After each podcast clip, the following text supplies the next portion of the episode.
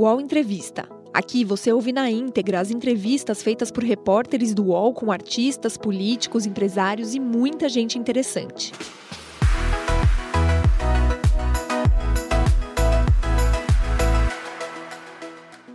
Bom dia a todos e todas. Meu nome é Leonardo Sakamoto. Este aqui é o UOL Entrevista, né, na manhã desta quinta-feira. E o convidado de hoje é Juca Ferreira, ex-ministro da Cultura nos governos Lula e Dilma. Nascido em Salvador, Juca Ferreira, secretário do Meio Ambiente da capital baiana, teve sua trajetória profissional dedicada à vida política e às ações sociais, culturais e ambientais. Por mais de cinco anos, foi secretário executivo do Ministério da Cultura durante a gestão de Gilberto Gil. Em 2008, foi convidado por Lula a assumir a pasta que comandou até o final do governo. De 2011 a 2012, foi embaixador especial na Secretaria-Geral Ibero-Americana e coordenou a realização do Ano Internacional dos Afrodescendentes, evento promovido pela ONU. Entre 2013 e 2014, foi secretário da Cultura de São Paulo na gestão de Fernando Haddad.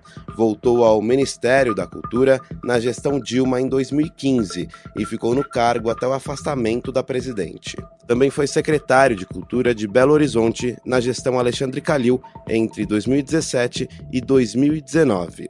Hoje, Juca Ferreira integra trabalho da cultura da equipe de transição e é cotado para reassumir o comando da cultura, que deve retomar o status de ministério. No All Entrevista de hoje, Juca Ferreira fala sobre os desafios da reconstrução do setor no país governado por Lula. E para me acompanhar nessa entrevista, nessa manhã de quinta-feira, tenho o prazer de ter comigo dois monstros do jornalismo aqui do UOL, começando com Maurício Sticer. Bom dia, Sticer. Bom dia, Sakamoto. Bom dia, ministro. Bom dia, Thales. Prazer estar aqui. E Thales Faria. Bom dia, Thales. Bom dia, Sakamoto. Bom dia, ministro. Bom dia, grande monstro Maurício. Bom dia, Juca. É um prazer ter você aqui conosco para conversar. E aí eu já, antes de, bem, já te jogo acho que a primeira pergunta, né? Uh, qual que é, na sua avaliação, o balanço de quatro anos do governo Jair Bolsonaro na área cultural? Olha, o, o, o balanço é trágico.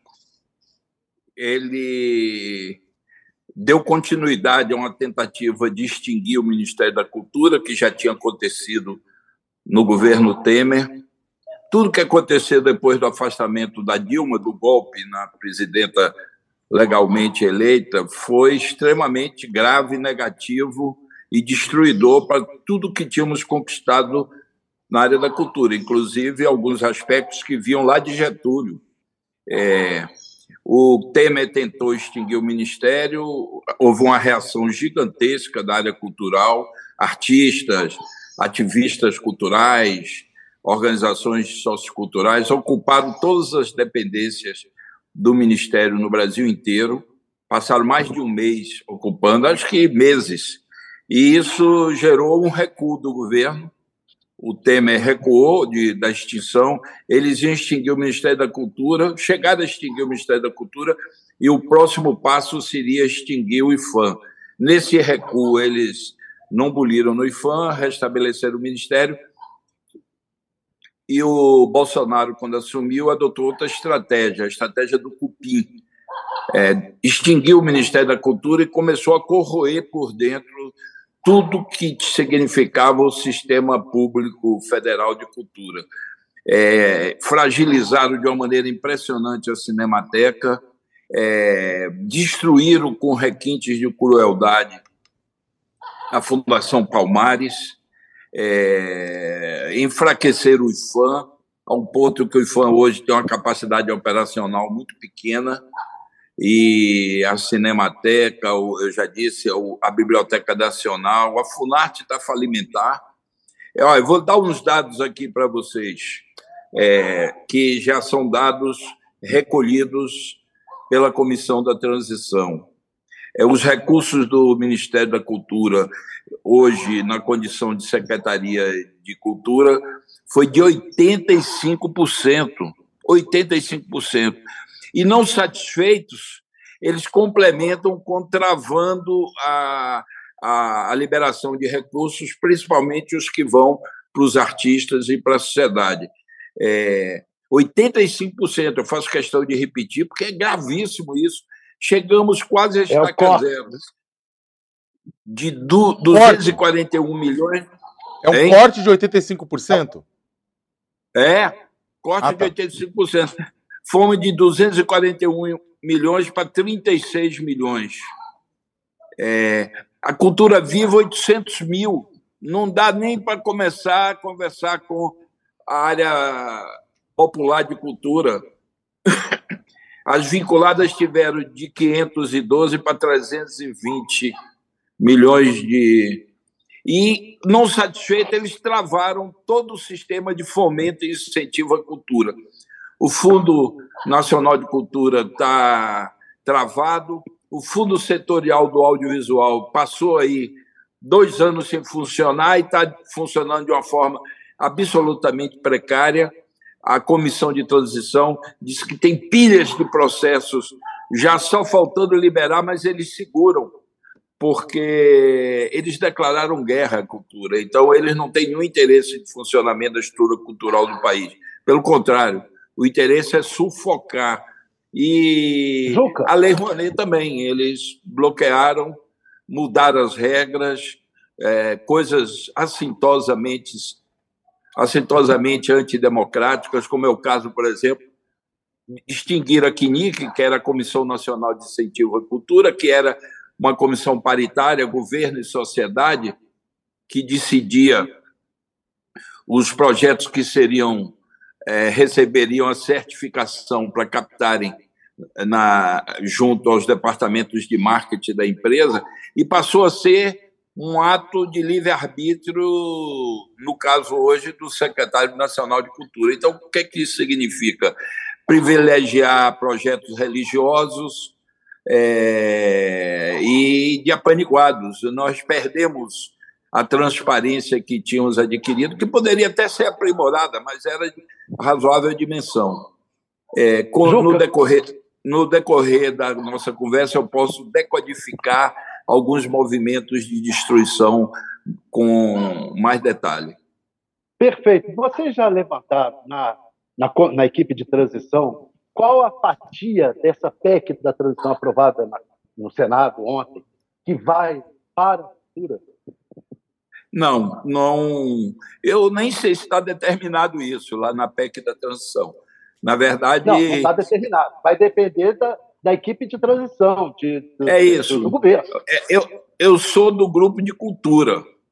Nós vamos demandar abertamente, já é claro isso, queríamos que fosse restabelecido o ministério, tendo como base o ministério que existia, tem alguns acréscimos que precisarão ser feitos, porque já na época a gente percebia algumas insuficiências, mas no caso do orçamento, o que nós tínhamos não pode servir de base. Esse aumento de importância da cultura, que está presente em todo o discurso do presidente Lula durante a campanha, dia sim, dia não, Lula falava em, em cultura e abrindo uma perspectiva de investir numa economia da cultura poderosa no Brasil, investir numa capacidade de atender as demandas sociais na área da cultura, ampliar para todos os segmentos que se movimentam. Então, para realizar isso, nós temos que ter um outro patamar. Não pode ser aquele patamar precário. Eu vou dar um exemplo para vocês terem uma ideia. Quantos grupos... Mas vai ser maior ou menor do vai ser maior ou menor do que os governos petistas. Quer dizer, o governo agora, Tem que ser maior, é o que eu estou dizendo. Tem que ser maior. Não dá para ser aquilo que era. Aquilo que era, nós fazíamos milagre. Tirávamos leite de tijolo para poder prestar os serviços que nós prestamos.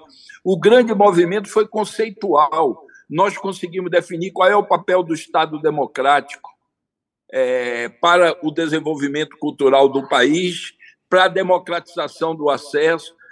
Essa definição teve uma certa execução dentro dos limites orçamentários, mas precisamos ampliar. A cultura é um elemento central. Essa, o golpe na Dilma representou uma certa ruptura da sociedade, dos mecanismos de coesão da sociedade, e a cultura vai ter um papel importante de restabelecer a possibilidade de nós termos um país bem sucedido no século XXI. Tem que ter investimento.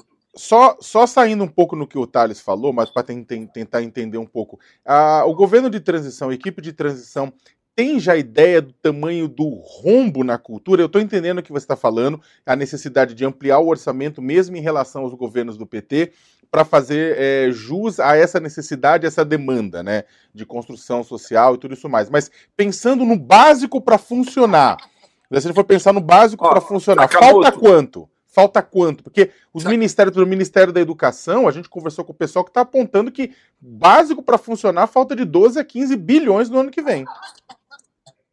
Eu entendo a sua pergunta e vou responder, mas só queria dizer o seguinte: não existe governo de transição.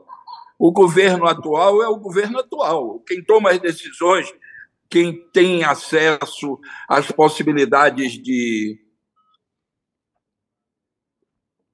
A gente perdeu o Juca, né? É, Para quem está com ele caiu, para quem quem está acompanhando a gente, já já vamos restabelecer Juca Ferreira.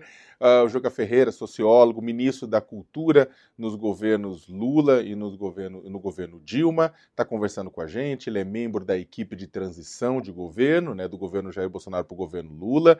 Eles estão discutindo o que é necessário fazer com, o ministério, com a pasta de cultura para recuperar. Vamos lembrar que assim que Jair Bolsonaro assumiu a presidência da República. No segundo dia, ah, houve a, baixou um decreto extinguindo a pasta da cultura, transformando em secretaria, secretaria essa que ficou é, subjugada, que ficou conectada ao Ministério do Turismo, né?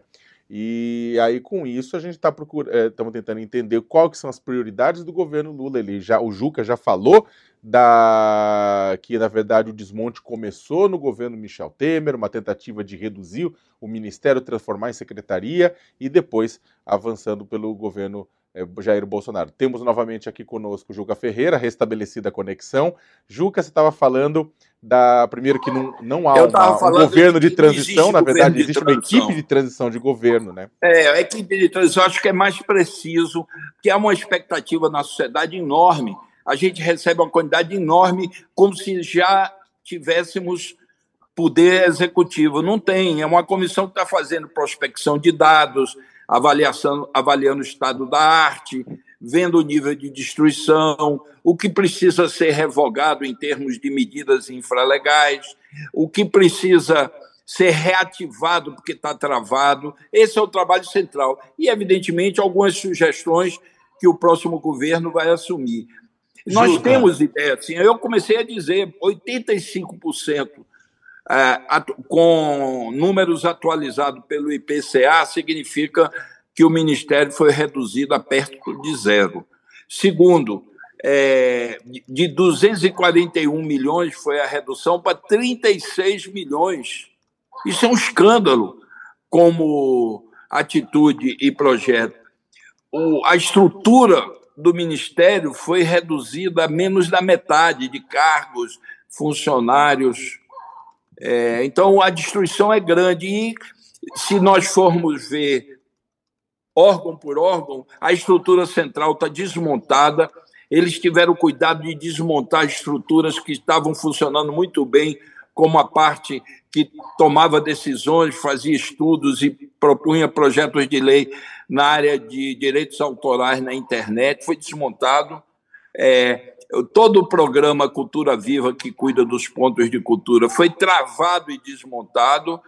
Estou é, dando como exemplo a Fundação Palmares, eles desmontam aos poucos com requintes de crueldade, levaram um racista negro para falar mal da contribuição dos negros para a identidade cultural brasileira e para o desenvolvimento cultural, para a nossa singularidade. É, eles são contra e fizeram um desmonte enorme de tentar apagar a presença na, na estrutura cultural brasileira oriunda dos povos originários. Eles perseguiram artistas, abriram processo, abriram processo de 15 anos atrás que já estava de prestação de conta, perguntando dados é, que 15 anos depois é quase impossível você resolver, e já estavam é, é, aprovados. Na verdade, é um processo de perseguição contra os cineastas que aproveitaram as premiações internacionais para dizer que havia um golpe no Brasil, para perseguir artistas que têm um posicionamento crítico. O desmonte é enorme, vai dar um trabalho enorme para remontar a estrutura pública de cultura no Brasil. Juca, é, como que a, é, a, equipe de transição viu esse, nesse momento uma, a, a, nomeação, a, no, uma nova nomeação de um antigo funcionário para comandar a Secretaria de Cultura nesse último mês do governo Bolsonaro? Olha, é, tem, tem tido movimentações do lado de lá. Movimentações tipo, nos procuram para dizer: olha, eu fui obrigado a fazer isso, olha, não eu não tenho nada a ver com isso, é fulano de tal. Essas movimentações são secundárias.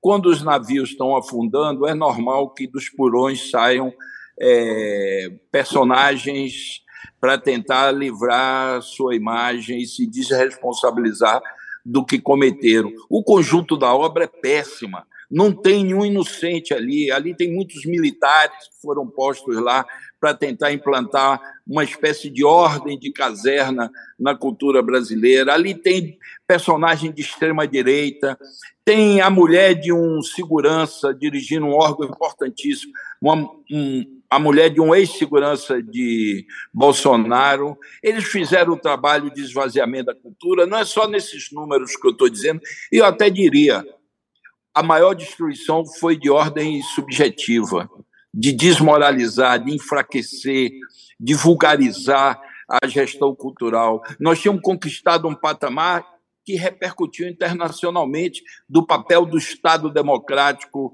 para o desenvolvimento cultural do país e para a democratização do acesso. E eles rebaixaram a um nível insuportavelmente banal botaram pessoas despreparadas, como fizeram no meio ambiente, como fizeram na saúde. Como... Então, é um modelo de destruição do Estado. Vocês sabem que eles são de extrema-direita, a extrema-direita mundial está emergindo. Eles são a favor de enfraquecer ao máximo os Estados nacionais, desregulamentar a economia, possibilitar que os direitos sociais sejam suprimidos, inclusive a aposentadoria. Então, é um projeto. E e a cultura teve uma importância grande nesse projeto. Hein? Deixa eu fazer uma pergunta específica. Você, é, o plano dos governos petistas era transformar a EBC numa espécie de BBC, que tem uma influência grande na área cultural, a BBC, naturalmente, e você participou desse planejamento. Eu quero saber o seguinte: é, agora, no governo Lula, esse, a, como vai ser a EBC? O que vocês vão fazer com a EBC e o plano é transformá-la numa espécie de BBC, injetar bastante dinheiro lá, como foi da outra vez? Thales, como eu disse, não há governo de transição. O grupo de transição prepara as informações e os posicionamentos para que sejam adotados ou não pelo governo que tomará posse dia 1 de janeiro. Claro. O que houve que você é isso, o que houve que você se refere o Ministério da Cultura, ainda sob a gestão Gil, fez duas, dois seminários sobre TV pública no Brasil, com a participação de todos que trabalham na área, inclusive os representantes da TV Cultura de São Paulo, que eram ligados ao governo de oposição ao presidente Lula. E, por unanimidade, nós fizemos uma diferenciação entre TV pública, TV de governo e TV estatal. E nós optamos na, no resultado do seminário, por unanimidade, de que a EBC tinha que ser uma TV pública, uma TV ao acesso da produção cultural do Brasil. A TV pública não concorre com a TV comercial. A TV comercial tem no Ibope, na popularidade, no nível de, de espectadores, seu centro. Então, faz tudo para que aumente a popularidade.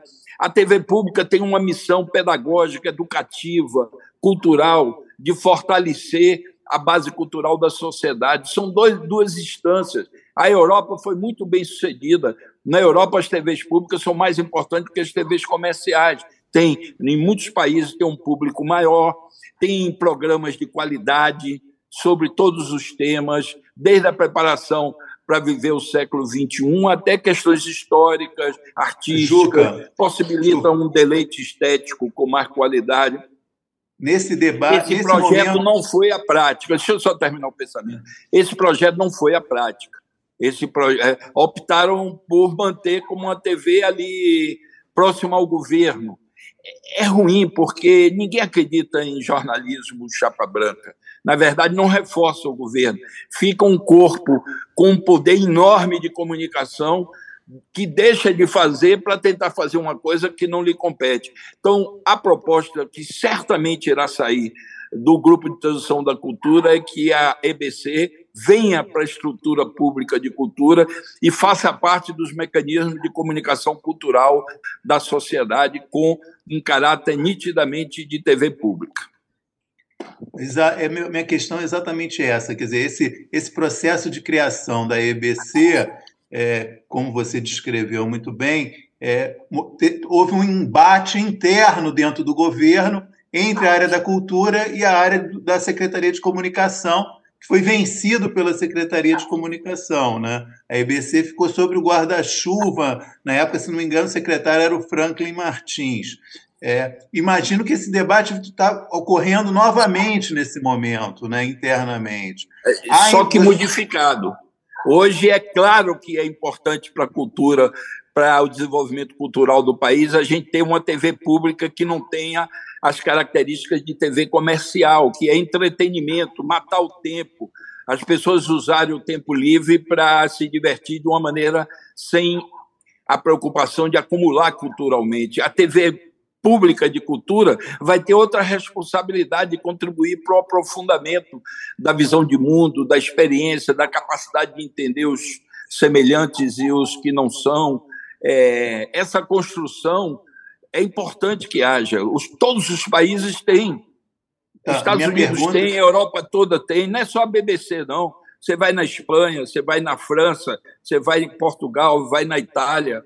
A estrutura de TV pública. E nos Estados Unidos também é poderosa, tem uma capacidade de veiculação de produtos com nível de qualidade e de informação que é diferenciada, e é importante nós termos isso. A minha pergunta é justamente essa: se Está claro nesse momento que a EBC vai para esse futuro não, Ministério da Cultura? Não, é como eu disse, nós não somos governo, nós somos um grupo de transição. No, na Comissão de Cultura, de Transição da Cultura, acho que está claro. Ainda tem, até o último dia, tem discussão para ser feita. Na Comissão de Comunicação Social, eu tenho a impressão que vamos ter uma afinidade enorme no tratamento dessa questão.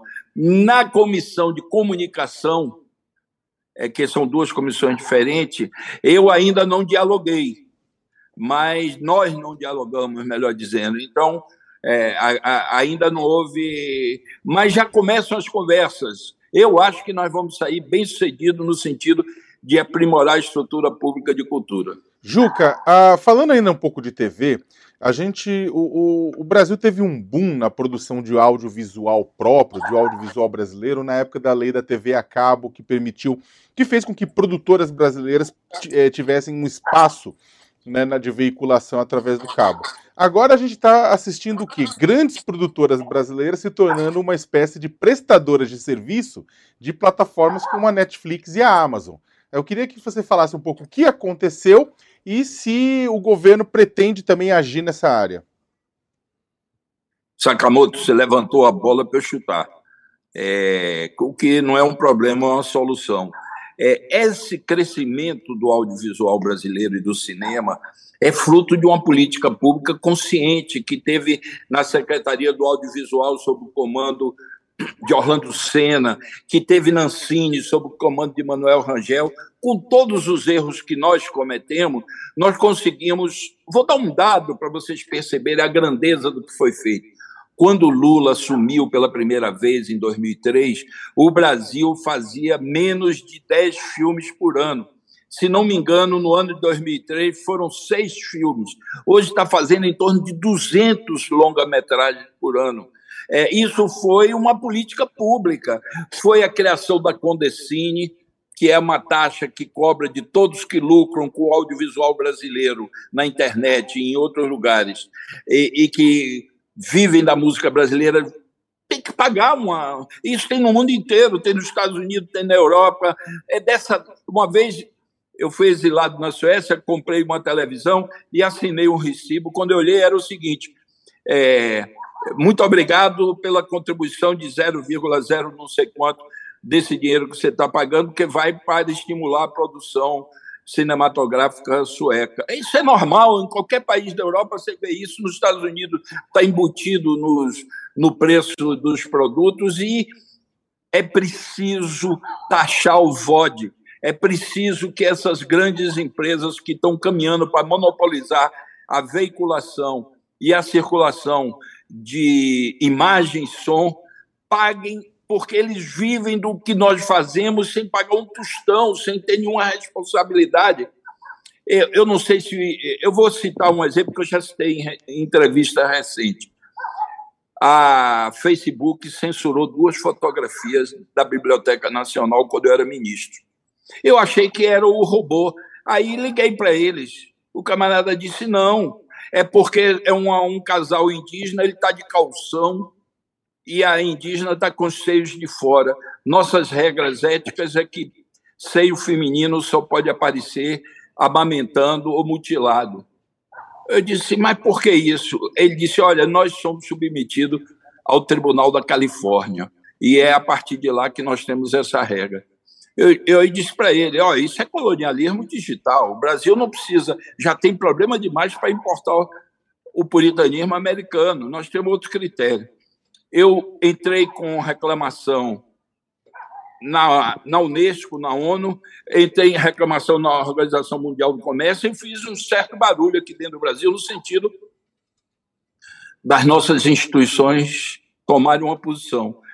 Uns dois, três meses depois, veio aqui no Brasil para conversar comigo a dirigente da Facebook Mundial.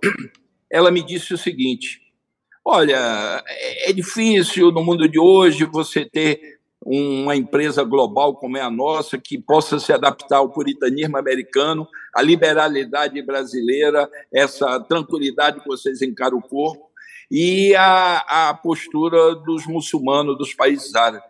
Eu digo, minha senhora, eu conheço a tecnologia digital e sei que pela primeira vez a customização é, dessa administração é a coisa mais fácil do mundo a, a, a digitalidade permite isso. Ela aí disse: oh, vou liberar a, as imagens, vamos tomar cuidado para não censurar no futuro é, imagens que venham do governo. Ou seja. Mas, Juca, o que, que você está propondo? O que, que você está. Desculpa te Peraí, deixa eu terminar, deixa tá. eu terminar, porque é importante. Às vezes, uma experiência histórica morre com o cara que viveu. Estou tentando passar isso. É, aí eu cheguei e disse para ela o seguinte: olha, aproveitando nós estamos conversando, por que, que vocês não pagam os direitos autorais e patrimoniais das empresas brasileiras é, nos produtos musicais, nos conteúdos musicais e audiovisual? Sabe o que ela me disse? Nós não somos uma instituição filantrópica. Se a lei brasileira é, regula esse pagamento, nós pagaremos, mas enquanto não regular, nós vamos pagar o que a gente acha que é justo. Eu tomei um susto com o nível de sinceridade, mas é isso: o capitalismo mundial é, precisa ser regulado, senão nós seremos é, é, é, desapropriados. Eles não contribuem com um tostão com a produção da música brasileira, com, a, com o cinema brasileiro, e de repente eles ficam com o filé mignon. Não pode ser isso. É preciso. Nós estamos apontando no trabalho de transição de que a regulação do VOD e a necessidade de pagarem uma taxa é, justa para o, o, os que têm direitos patrimoniais sobre essas obras e para os autores, sem nenhuma dúvida. Isso é uma questão nacional, é de soberania brasileira, soberania na área da cultura. Então, o que você está propondo, o que vocês estão propondo na equipe de transição, apontando, é, no caso, para haver uma regulação para pagamento, para remuneração desses produtores de conteúdo audiovisual que são transmitidos... das empresas que têm direito patrimonial sobre a obra. Que são transmitidos através do streaming, através de redes sociais. Exatamente. Eles se apropriam, transmitem, ganham uma soma que é hoje a maior economia do mundo e o Brasil, que está fazendo um esforço de se desenvolver culturalmente, vê seus produtos serem desapropriados à luz do dia. Eu não quero dizer roubado, porque fica forte demais, desapropriados por grandes empresas. E quer que eu diga, complemente a ideia? A complementação da ideia é o seguinte: o atual governo é conivente com um processo que é o seguinte: por um lado, sufoca o cinema brasileiro, que, como eu disse, teve um crescimento vertiginoso nos dois governos, nos quatro governos do PT. Saímos de menos de 10 produções por, por ano para quase 200. O governo sufocou completamente, é, estrangulou essa produção, não libera o dinheiro é, do Fundo Setorial Audiovisual, estabeleceram um processo de censura e hostilização com os artistas e os produtores críticos. E, por outro lado, encaminham toda essa infraestrutura instalada, facilitando a presença dessas empresas no Brasil, sem pagar um tostão, para que eles se apropriem do, desses produtos. Então, querem transformar essa infraestrutura instalada no Brasil em prestadores de serviços, ou seja, eles vão herdar todo esse esforço que foi feito nesses anos, a partir da primeira eleição de Lula, é, para ser patrimônio dessas empresas, Netflix da vida, entende? É, isso é um escândalo e a sociedade brasileira, se quer viver Opa, bem sucedida no século XXI, tem que estabelecer as regras de uso dos seus produtos culturais. Juca, duas questões em relação ainda a isso. Como seria, na, na sua visão, ou na visão da, dessa comissão de transição, uma, a proposta para cobrança é, das plataformas de streaming? E uma segunda, e uma segunda pergunta: é, vocês vislumbram alguma coisa parecida como uma discussão que, que já foi, avançou bastante na União Europeia de é, cotas, obrigação de cota de produção nacional por parte dessas plataformas de streaming. Aí, tem ideia disso, de estabelecer cotas? É, olha, você é, levantou a problemática como ela se apresenta. Por um lado, é definir o pagamento de direito autoral e direito patrimonial. Nós não podemos ser roubados diariamente por essas mega empresas supranacionais. A gente precisa estabelecer as regras do uso. As regras, nós éramos pioneiros. Você sabe que a Alemanha, a França me pediram, quando eu era ministro, emprestado o coordenador do trabalho de construção desse projeto de cobrança dos direitos patrimoniais e autorais a Alemanha, a, a, França me pediu por um mês. Eu digo, não, minha senhora, era ministra, eu não posso emprestar um funcionário por um mês, três dias. E ela topou. E a Alemanha queria. Pois bem, a regulação que está saindo na Europa, inclusive é da Inglaterra, que é a última, foi inspirada no trabalho nosso, fomos, nós fomos pioneiros. Mas quando afastaram a presidenta Dilma, tudo isso foi para o ralo.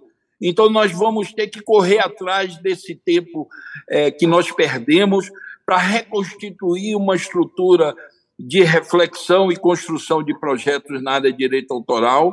É, é simples. O que a Europa está fazendo e que os Estados Unidos também faz é, é, é a base: cobrar imposto de quem lucra com a produção brasileira sem contribuir com nada. E no caso do, da cota de tela, é importante também, porque os países europeus estão determinando isso. Só podem funcionar no país se veicularem também a produção nacional. Então, são dois temas que são articulados. Eu acho que é unanimidade hoje no setor. Nós recebemos a visita da, de mais de 20 organizações do cinema e do audiovisual brasileiro, produtores, distribuidores, exibidores, é, cinema cultural, cineclubes, e essa turma toda está demandando isso, e tivemos uma afinidade enorme, porque essa é a modernidade, essa é a possibilidade do Brasil sobreviver e se desenvolver culturalmente no século XXI. É o único mercado significativo hoje. Depois da pandemia e do governo Bolsonaro, as salas de exibição caíram muito mais ainda a presença deles nessa economia. Então, a economia digital, o Brasil precisa acordar para o século XXI urgente. Esse governo reacionário é, que nós estamos tendo no Brasil prejudicou profundamente a cultura brasileira. A gente ia bem, a gente ia definindo rapidamente a presença do Brasil no mundo no ponto de vista da cultura. E eles, como são contra a nossa soberania e não têm a menor. são ignorantes, na verdade. A extrema-direita brasileira acrescenta à extrema-direita mundial um nível de ignorância que a torna perigosa. O UOL Entrevista volta já.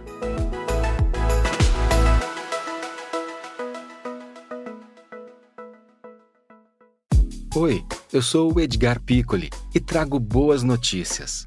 Isso, Trago Boas Notícias é um podcast original Spotify produzido pelo UOL para você se informar e relaxar. As histórias que eu conto aqui são de Ecoa, a plataforma do UOL por um mundo melhor. De segunda a sexta-feira, às seis da tarde, tem um novo episódio grátis no Spotify e no UOL. Dá também para baixar e ouvir offline, quando você quiser.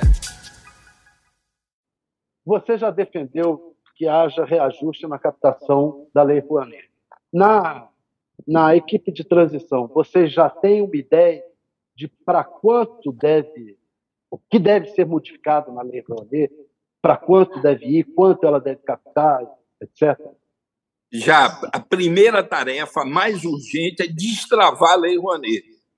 Tem pilhas de processos já com todos os pareceres e eles não liberam para travar todo esse trabalho de é, estímulo e, e, e, desenvolvimento cultural através da contribuição do Estado. Não é só a Lei Rouanet, o Fundo Setorial do Audiovisual e o Fundo Nacional de Cultura. No caso da Lei Rouanet, vamos restabelecer a CNIC, isso já é claro para a gente que não pode ser um livre-arbítrio do ministro ou de algum dirigente especificamente. Nós vamos ter que restabelecer o patamar de, do recurso que é reservado todo ano, na hora que se aprova a lei orçamentária, se aprova o que será destinado para a Lei Rouanet, e faremos, com todo o sistema de fomento e incentivo, uma modernização, atualização e ampliação das possibilidades de contribuição econômica para os produtores culturais. Só para fazer uma. o patamar da época do governo PT é, o patamar no orçamentário da época. É o ponto de partida. É, é como eu disse no início, toda essa parte de recursos, dinheiro, orçamento, não dá para pegar como patamar os governos, porque a gente pegou uma série histórica onde os recursos eram muito pouco. O Lula ampliou muito, a média era 280 milhões no último ano 2010, que eu era ministro, nós chegamos ao máximo que foi 1 bilhão e 300 milhões. É pouco, é muito pouco para a gente alavancar a cultura desse país de dimensões continentais e um dos países mais ricos culturalmente do mundo. Nós temos essa biodiversidade que está, mega biodiversidade que está sendo descoberta pelo mundo e que cobram que a gente proteja, mas nós temos também uma mega semiodiversidade nós somos um dos países mais ricos culturalmente, e isso é um patrimônio do país, não pode ser destruído dessa maneira irresponsável que o atual governo está promovendo. É só para pessoal só para acompanhar uma coisa, o Juca falou várias vezes de KNIC, né? KNIC não é o Cadastro Nacional de Instrumentadores Cirúrgicos, KNIC é a Comissão Nacional de Incentivo à Cultura, que tem participação da sociedade civil, em membros do governo e, inclusive, faz parte daquele ecossistema de participação popular que foi bastante erodido durante o governo Jair Bolsonaro. Juca, é, tem uma dimensão da cultura que ela é pouco falada, que é a questão do patrimônio, inclusive do patrimônio físico, né? E aí até lembro que em 2016 houve um caso que, um dos raros casos que trouxe isso a público, quando houve um embate, né? Descobriu-se que o ex-ministro Gedel Vieira Lima tinha pressionado o então ministro da Cultura, Marcelo Calero, para é, liberar a construção de um prédio de 140 metros em Salvador, numa área que era tombada pelo IFAM, uma área de preservação histórica de alta relevância. Acabou, o seu áudio está tendo um problema. Eu estou com dificuldade de entender Alô? o que você está dizendo. Vocês estão. Peraí, vocês estão me ouvindo, gente? Melhorou? Melhorou. Está cortando um pouco, está pipocando um pouco. É, é, melhorou. Tá eu vou, eu vou e aí eu, eu quero responder com precisão. tá, questão. eu vou falar, eu vou falar de novo, Juca. Você está me ouvindo bem agora? Tô. Então, é uma, uma dimensão que se fala, que não se fala tanto quanto seria necessário, é a questão da cultura, é a questão do patrimônio, né? E o que acontece é, até remetendo uma história em 2016, o então ministro da Cultura Marcelo Calero, né, já sobre o governo Michel Temer, foi pressionado pelo ex-ministro Gedel Vieira Lima por conta da construção de um prédio de 140 metros em Salvador, que acabaria criando um problema arquitetônico para uma área de alto valor histórico de preservação na capital baiana, né? Então, é, e aí eu queria que você falasse um pouco sobre isso, né? Como é que a cultura, ah. ela, que, que ações, que medidas podem ser tomadas para a cultura fazer valer, uh, poder enfrentar a especulação imobiliária, poder enfrentar esse tipo de força? Ó, sua pergunta é muito apropriada. O Brasil tem um problema com memória, com o passado. Cada vez que dá um golpe, quando a gente redemocratiza o país, a gente começa do zero de novo. Há uma perda de memória gigantesca no Brasil. Nem indivíduo, nem sociedade pode viver sem memória. Memória é a capacidade de acumulação dos ensinamentos, dos dados e da compreensão que atingiu em um certo momento, que é a base para você continuar e de se desenvolver ainda mais. É, esse problema na Bahia começou quando eu era ministro. Eu mandei dois assessores discretamente na Bahia levantarem os dados, porque eu já tinha sido alertado pelo Movimento Social de Proteção das Cidades e pelo IAB, pelo Instituto dos Arquitetos do Brasil. Eles disseram: olha, tem malandragem aqui na Bahia. Eu demiti o presidente do IFAM quando cheguei lá, quando recebi esses dados. Eu fui na Bahia, demiti o presidente do IFAM por conivência com a legalização de um empreendimento que ultrapassava em muito. Pena que vocês não têm a fotografia aí. O, os patamares e os limites é, previstos na lei urbana da cidade. E o, o IFAM local tinha virado cúmplice da indústria imobiliária e cometendo uma transgressão de absoluta é, ilegalidade. Agora, isso é um problema nacional. Por que, que o governo Temer e o governo Bolsonaro queriam acabar com o IFAM? Porque eles querem monetizar o patrimônio cultural brasileiro, o patrimônio é, palácios, é, tudo que é patrimônio que é memória, eles queriam disponibilizar para a empresa privada sem nenhum pudor. Então, o IFAM jamais concordaria com isso, porque o IFAM tem um patamar de qualidade que é reconhecida no mundo. Primeira vez que eu tive com a ministra da China, ela disse o seguinte: ministro, vamos ser práticos. Diga o que, é que você quer da China e eu vou dizer o que eu quero do Brasil. A primeira coisa que ela disse é o seguinte: vocês podem nos transferir a expertise do IFAM brasileiro, porque nós não estamos tendo muito sucesso nesse boom de desenvolvimento da China na proteção do patrimônio, que muitas vezes tem cinco séculos é, ou mais, e, e principalmente na área do patrimônio material. Ou seja, o IFAM repercute fora pela qualidade. O IFAM jamais concordaria com essa destruição da estrutura patrimonial do Brasil, do reconhecimento por parte da sociedade e do Estado de que nós temos que zelar pelo, pela nossa memória. Queriam criar uma superintendência sem nenhuma base, sem nenhuma expertise, simplesmente para facilitar esse tipo de, de gesto e atitude que você se referiu no caso da Bahia. Então, eles abdicaram disso, mas estão sufocando os fãs o IFAM, que é uma, da, é uma estrutura de Estado, não é nem de governo, tem poder de polícia, tem poder de impedir qualquer obra, de, até mesmo obras de interesse da presidência da República. O IFAM tem direitos constitucionais de interromper caso alguma estrutura da nossa memória histórica e cultural esteja sendo ameaçada por aquela obra. Então, eles queriam acabar. Então, nós precisamos revitalizar o IFAM nós precisamos dar uma capacidade administrativa, gerencial e política para o IFAM zelar por esse patrimônio. E toda política cultural tem que considerar que a memória é um item importante. Como é a Cinemateca, por exemplo, que é fora do IFAM, mas a Cinemateca é uma vinculada do Ministério da Cultura. Ali está guardada toda a memória, toda não, porque muitas acabaram antes de ser criada a Cinemateca é, tem décadas inteiras que a gente não tem um registro dos filmes e, e da produção audiovisual do Brasil. Mas ali está o, o, básico, a obra de Glauber Rocha, Limite, está guardado ali. Se aquilo pega fogo, nós vamos voltar à era da pedra lascada na cultura.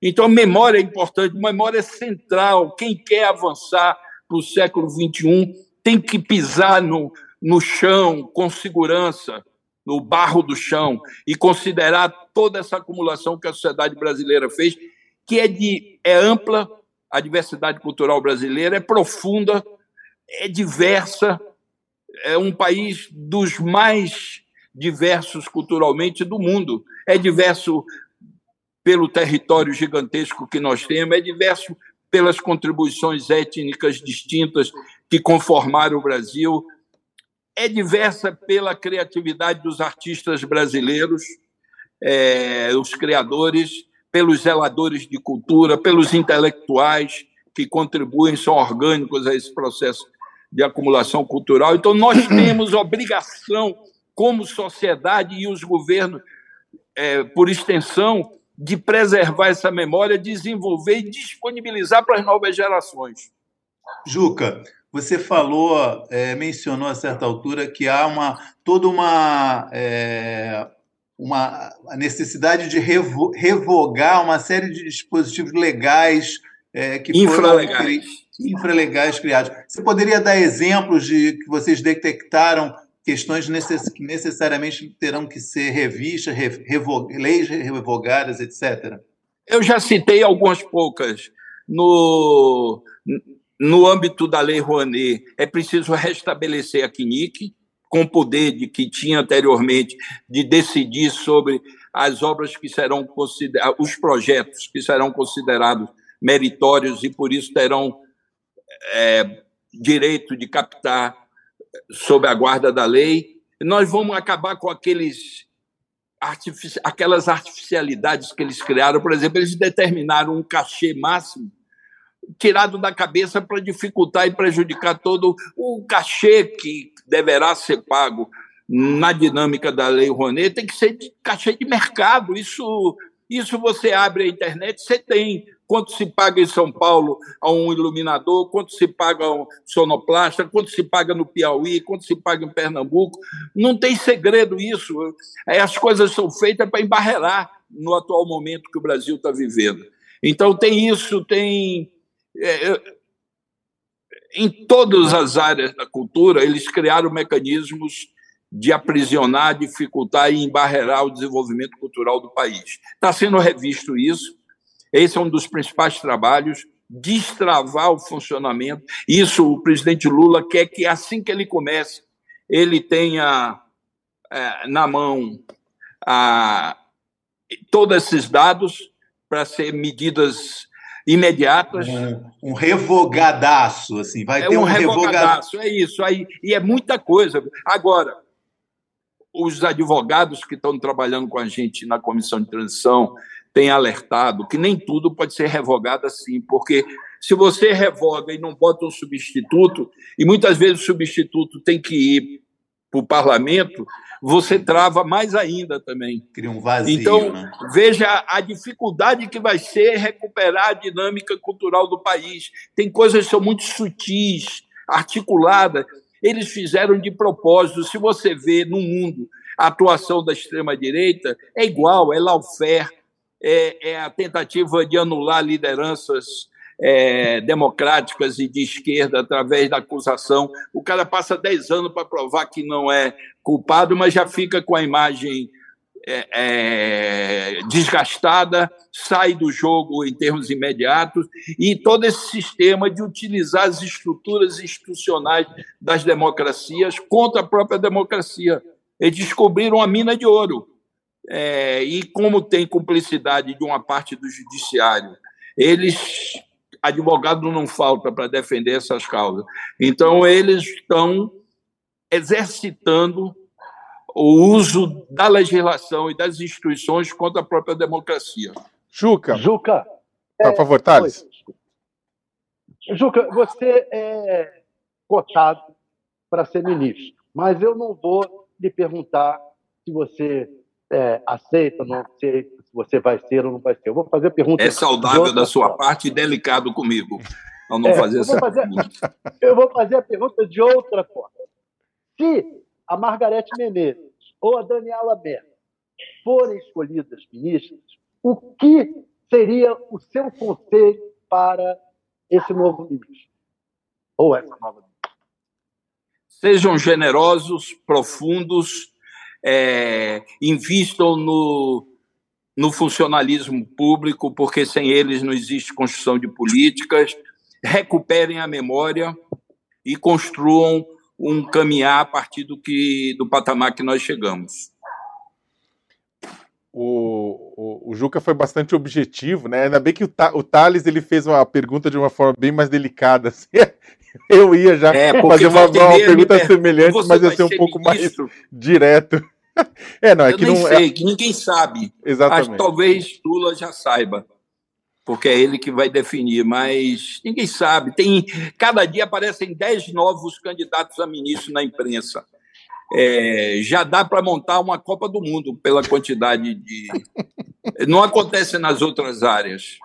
É, eu passeio lá na, no CCBB, vejo que quem está cuidando da saúde são pessoas que têm experiência, quem está. No caso da, da cultura, é, por um fato positivo, há um interesse social enorme nas decisões sobre a cultura, enorme. Pela primeira vez, a cultura faz parte do centro da disputa política. Mas é, a gente está abrindo o leque de tal maneira que estamos chegando a abrir a possibilidade de ter ministros sem condições de assumir a direção dessa reconstrução que vai ser um artesanato e ampla Isso é e muito importante. profunda. Mas é, existe interesse, existe interesse de é, é, pessoas ligadas, por exemplo, ao centrão na, na pasta da cultura, dada a visibilidade que ela pode oferecer neste momento de reconstrução? É, ou quando você fala com relação à questão desse interesse amplo, é um leque amplo de pessoas, inclusive pessoas que não têm experiência na cultura? Olha, eu acho saudável que a definição do Ministério da Cultura seja feita junto com os grandes ministérios, porque todo mundo que não for contemplado vai olhar assim e dizer na esplanada dos ministérios o lugar mais adequado é o Ministério da Cultura e a gente vai receber pressões cada vez maiores para tomar decisões inadequadas no sentido de garantir que a cultura tenha um lugar importante no governo Lula. Acho que a gente tem que lutar para que seja desenvolvido um trabalho com a profundidade e amplitude dos dois governos Lula e do governo Dilma. Acho que é esse que é o patamar básico que nós temos que lutar. Meus colegas, olha, eu- eu é, nosso tempo está acabando, o, Juca, mas eu queria fazer uma pergunta só para voltar um pouquinho, porque a gente falou tanto da Cinemateca, né? E a gente tá, eu estou falando aqui a partir de São Paulo, né? E a Cinemateca é um patrimônio do Brasil, mas também um patrimônio de São Paulo. Quando houve um incêndio no depósito da Cinemateca na região da Vila Leopoldina, houve uma comoção muito grande, né? Perdeu-se, já tinha se perdido muita coisa pela falta de manutenção, perdeu-se mais ainda por conta do incêndio, né, que não precisava ter acontecido, claro. Agora, é, quando a gente fala, da, os problemas com as crises com a Cinemateca já vinham desde, já se discutia, inclusive na própria gestão petista já se discutia, né, como recuperar. Agora, mais do que recuperar, é, uma coisa é o acervo que está lá. Discute-se, por exemplo, que o acervo deveria estar é, na internet, para que todo brasileiro, até no norte do Amapá ou de Roraima, pudesse ter acesso a todo aquele conteúdo que está é, na Cinemateca Brasileira, né? Como, na verdade, atualizar a Cinemateca Brasileira, como atualizar a cultura brasileira para o século XXI? Vai custar caro? É uma questão Beleza. de dinheiro? É Excelente pergunta.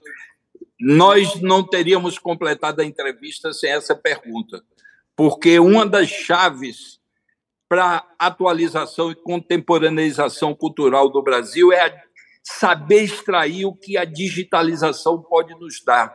Nós não podemos pensar na digitalização apenas como um suporte mais ágil, mais rápido. Não. As possibilidades são gigantescas de ampliação da base cultural do país. O cara lá dentro da floresta, olha, eu passei, quando era ministro, três dias com os achanicas. É, se você for localizar aí na internet, você vai ver que é no meio da floresta amazônica, perto da fronteira do Peru. E eu dormi em rede como eles dormem, passei lá. E aí eu acordei de manhã cedo, muito cedo, porque não tem parede, não tinha parede, e eu saí com a claridade, eu acordei, fui andando por dentro da floresta e chegou num lugar eu vi um barulho. Aí eu me aproximei, eram indígenas, acho que era quatro e meia, cinco horas da manhã, se comunicando pela internet, e a internet deles era acessada por satélite, com a Alemanha, que eles estavam organizando um seminário na Alemanha é, para apresentar a possibilidade da Alemanha apoiar um projeto cultural de alta monta. Eles estavam fazendo um levantamento dos conhecimentos axanica sobre a biodiversidade que eles tinham contato e eles queriam transformar isso num patrimônio do tipo a, a, que possa ser acessado por qualquer universidade, contanto que respeite a propriedade intelectual do patrimônio. E escrito na porta da OCA que eles estavam trabalhando, ponto de cultura a Xaninca. Eu confesso que a lágrima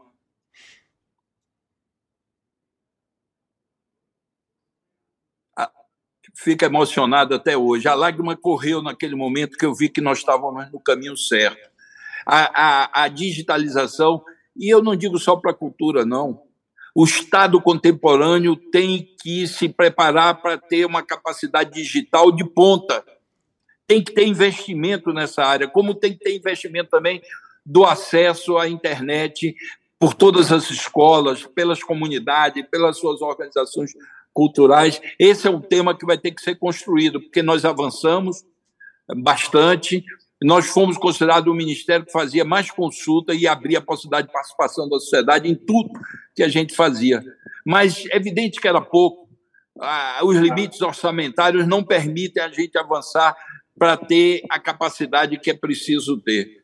Então, a modernização burocrática, administrativa, que é enorme já tem saiu agora de advogados ligados à cultura é, e que tem experiência na gestão pública, saiu agora uma proposta de um, é, de uma, um regramento das leis é, na cultura que vai ser um avanço gigantesco. A gente vai poder tratar a cultura na especificidade que ela significa. É, é, o marco legal da cultura. Já está tramitando e conta com meu apoio total. É, e a internet é outra dimensão que é fundamental, fundamental. A burocracia se reduz ao tempo de um frame se a gente, de fato, incorpora a, a digitalização como elemento central da modernização e atualização do Estado brasileiro. Conversamos com o sociólogo, com o ex-ministro da Cultura, Juca Ferreira. Juca, muito obrigado pela sua participação nessa, nesse UOL Entrevista dessa quinta de manhã e aproveito também para agradecer aos meus colegas, né? É, Thales Faria, obrigado, Thales. Obrigado a vocês por estar na presença de vocês, estar trabalhando conjuntamente. Sinto orgulho. E obrigado bastante também ao meu colega Maurício Sticer. Obrigado, Takamoto, foi ótimo. Obrigado, Juca, aí pela, pelas aulas. Valeu, Thales. E obrigado, e obrigado a vocês. É, vocês e a turma da técnica aí que já e da produção. É, a produtora de vocês é muito simpática e tem um sobrenome Odara que eu achei curioso e ela disse que é nome próprio mesmo, que o pai dela tem consciência da importância da cultura que veio da África e botou, incorporou no nome próprio dela a palavra Odara e ela de fato é coerente com esse nome porque é muito simpática e transmite alegria. Beleza, a vocês. A gente quer agradecer também ao pessoal da produção, lembrar sempre né, que mantém esse programa de pé. E agradecer a todo mundo que acompanhou a entrevista em casa, na escola, no trabalho, como podcast, porque também se ouve né, essas entrevistas. E lembrar a todo mundo que o uh, o UOL Entrevista está sempre aqui às terças e quintas, às 10 da manhã, e logo mais ao meio-dia vem o UOL News. Um abraço a todos e todas. O UOL Entrevista e outros podcasts do UOL estão disponíveis em uol.com.br/podcast. Os programas também são publicados no YouTube, Spotify, Apple Podcasts, Google Podcasts e outras plataformas de distribuição de áudio.